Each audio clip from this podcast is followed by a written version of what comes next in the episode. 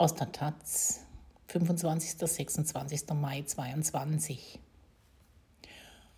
Unendliches Wachstum im All. Superreiche wie Elon Musk greifen nach den Sternen. Was wollen sie dort? Und wer kontrolliert sie?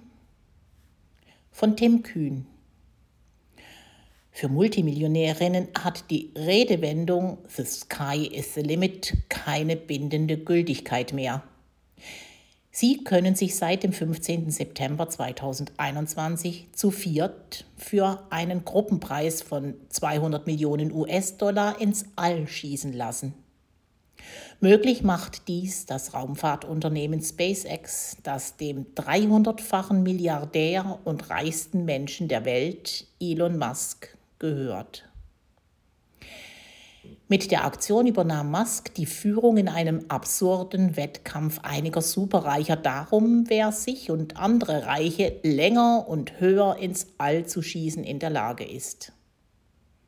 In dem Wettstreit hatte zuletzt Richard Branson, Besitzer des Virgin-Konglomerats, dem Amazon-Gründer Jeff Bezos eins ausgewischt. Im Juli 2021 ließ er sich überraschend nur neun Tage vor Bezos geplantem Weltraumflug in den Orbit katapultieren. Dass heute nicht mehr atomare Supermächte, sondern Superreiche ums All wetteifern, kann man wohl so deuten, dass Karl Marx recht hatte. Die Geschichte spielt sich tatsächlich zunächst als Tragödie und dann als Farce ab. Doch es wäre zu einfach, die kapitalistische Expansion ins All als Schwanzvergleich einiger obszön reicher Männer abzutun. Denn der Weltraum ist heute nicht nur ein gigantisches Geschäft, mit dem Unternehmen im Jahr 2020 450 Milliarden US-Dollar Umsatz generierten. Längst ist das All auch ein Feld militärischer und geheimdienstlicher Aktivitäten geworden. Das Paradebeispiel der kapitalistischen Raumfahrt ist Elon Musks Unternehmen SpaceX. Seit Jahren schon transportiert es regelmäßig Frachten zur internationalen Raumstation ISS. 2020 brachte die Firma auch erstmals Astronautinnen dorthin zur Arbeit. Für die USA war das ein großer Schritt. Seit der Einstellung des Space Shuttle-Programms im Jahr 2011 war nur noch die russische Weltraumorganisation Roskosmos überhaupt in der Lage gewesen, bemannte Missionen zur ISS durchzuführen. Mit SpaceX ist wieder ein westlicher Anbieter vorhanden. Wie viel SpaceX für diese Trips berechnet, ist nicht gesichert bekannt. Im letzten Jahr soll das Unternehmen aber 1,6 Milliarden US-Dollar Umsatz gemacht haben. Insgesamt soll es laut dem Magazin T3N mehr als 100 Milliarden US-Dollar wert sein. Damit sei SpaceX die zweitwertvollste nicht börsennotierte Firma der Welt.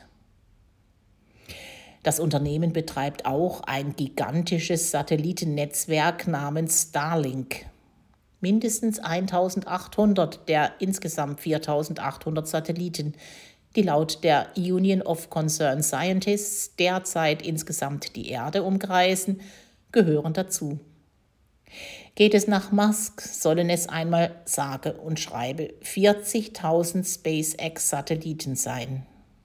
Eine Zahl, die zwar absurd hoch, aber nicht völlig unrealistisch ist.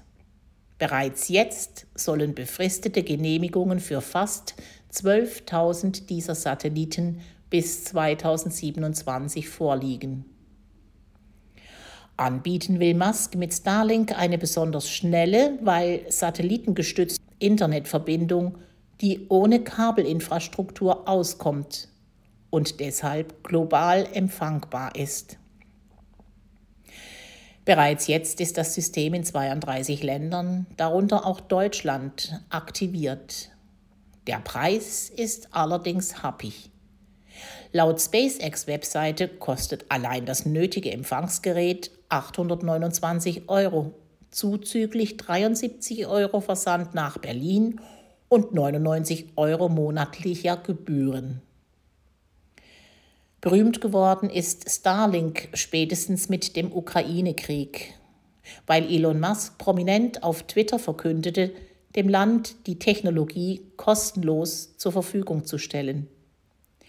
Zehntausende bejubelten den Milliardär dafür in den sozialen Medien. Weniger bekannt sein dürfte, dass Musks Hilfe subventioniert wurde, und zwar von US-Steuerzahlerinnen. Die Washington Post berichtete unter Verweis auf interne Dokumente der Entwicklungsbehörde USAID, dass die USA einen Teil der Geräte im Wert von 3 Millionen US-Dollar sowie 800.000 US-Dollar für den Transport gezahlt haben soll. SpaceX arbeitet auch mit Armeen und Geheimdiensten zusammen, zum Beispiel um Spionagesatelliten ins All zu schießen.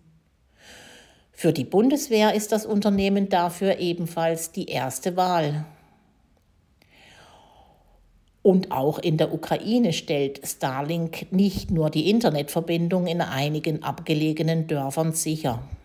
Wie etwa die Londoner Times berichtete, steuern ukrainische Einheiten mit Starlink-Drohnen, um Artillerietruppen zu koordinieren, was Russland als Aggression auffasst. Der Chef der russischen Weltraumbehörde, Dmitri Rogozin, drohte Musk kürzlich er werde sich für seine Taten wie ein Erwachsener verantworten müssen. All das ist aber erst der Anfang. Musk, Bezos und Co. überschlagen sich förmlich mit ihren Plänen für das All. Musk will binnen einen Jahrzehnts den Mars kolonisieren. Bezos sagte einmal, perspektivisch könne man die gesamte globale Schwerindustrie ins All verlegen. Der eigentliche Traum heißt aber Space Mining. Denn das All, da ist man sich in der Branche einig, ist voller Gold, Platin und seltenen Erden.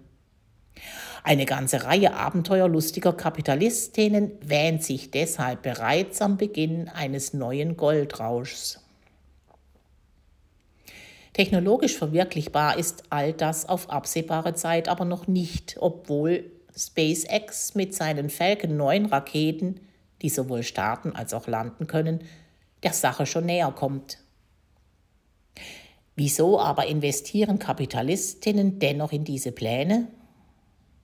Die Unternehmen selbst geben auf die Frage zumeist eine verwässerte und verzerrte Version alter Sci-Fi-Träume zum Besten. Ansporn sei das Wiederbeleben des Glaubens, dass die Zukunft besser als die Vergangenheit werde.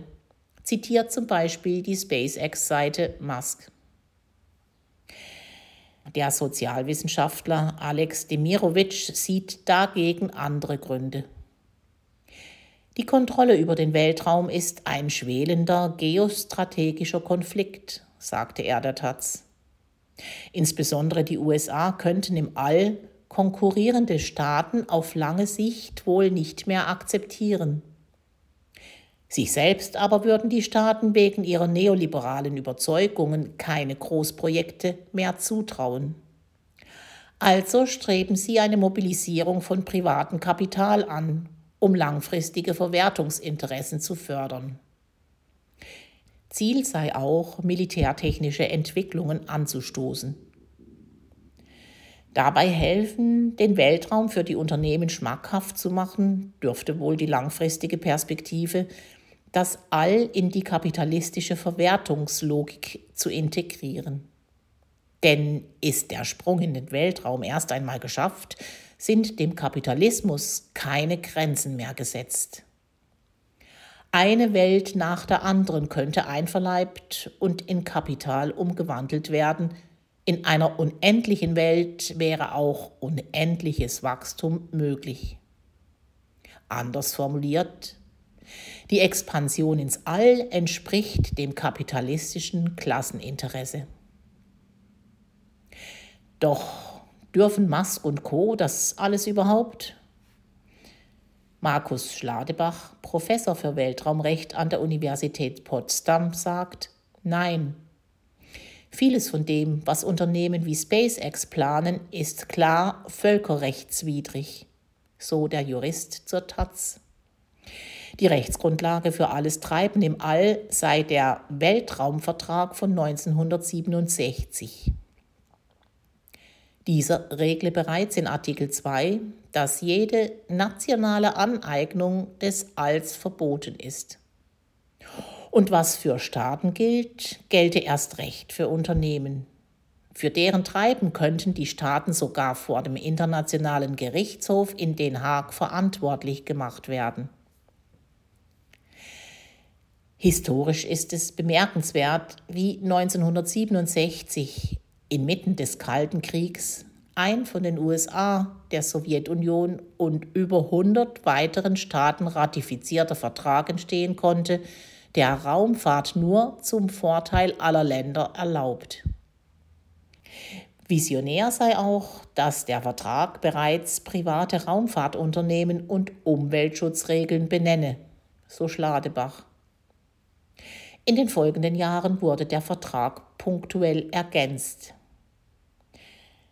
Der Mondvertrag von 1979 sehe sogar ein ausgefeiltes Umverteilungsregime vor, nachdem alle Profite, die sich aus dem Abbau von Bodenschätzen im All ergeben, international geteilt werden müssten. Doch zu diesem Zeitpunkt wäre der Zeitgeist bereits ein anderer gewesen. Keine große Raumfahrtnation unterschrieb den Vertrag.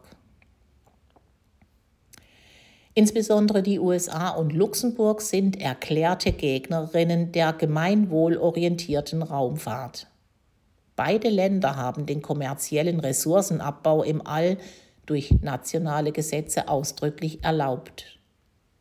So heiße es in den Grundsätzen des neuen Artemis-Mondprogramms der NASA, der Abbau von Bodenschätzen sei keine Aneignung des Weltraums, so Schladebach. Das aber sei absurd.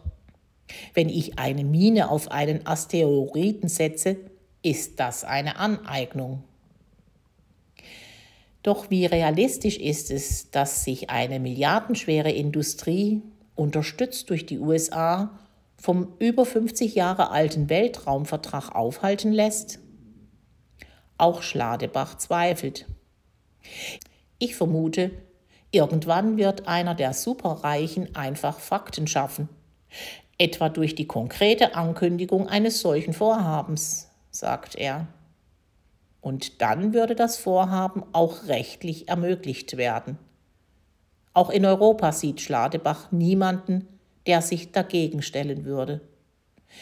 Dazu sind die Hoffnungen auf Profite viel zu groß, erklärt er. Das darf bedauert werden. Denn damit, so scheint es, ist auch für die globale Ungleichheit der Himmel kein Limit mehr.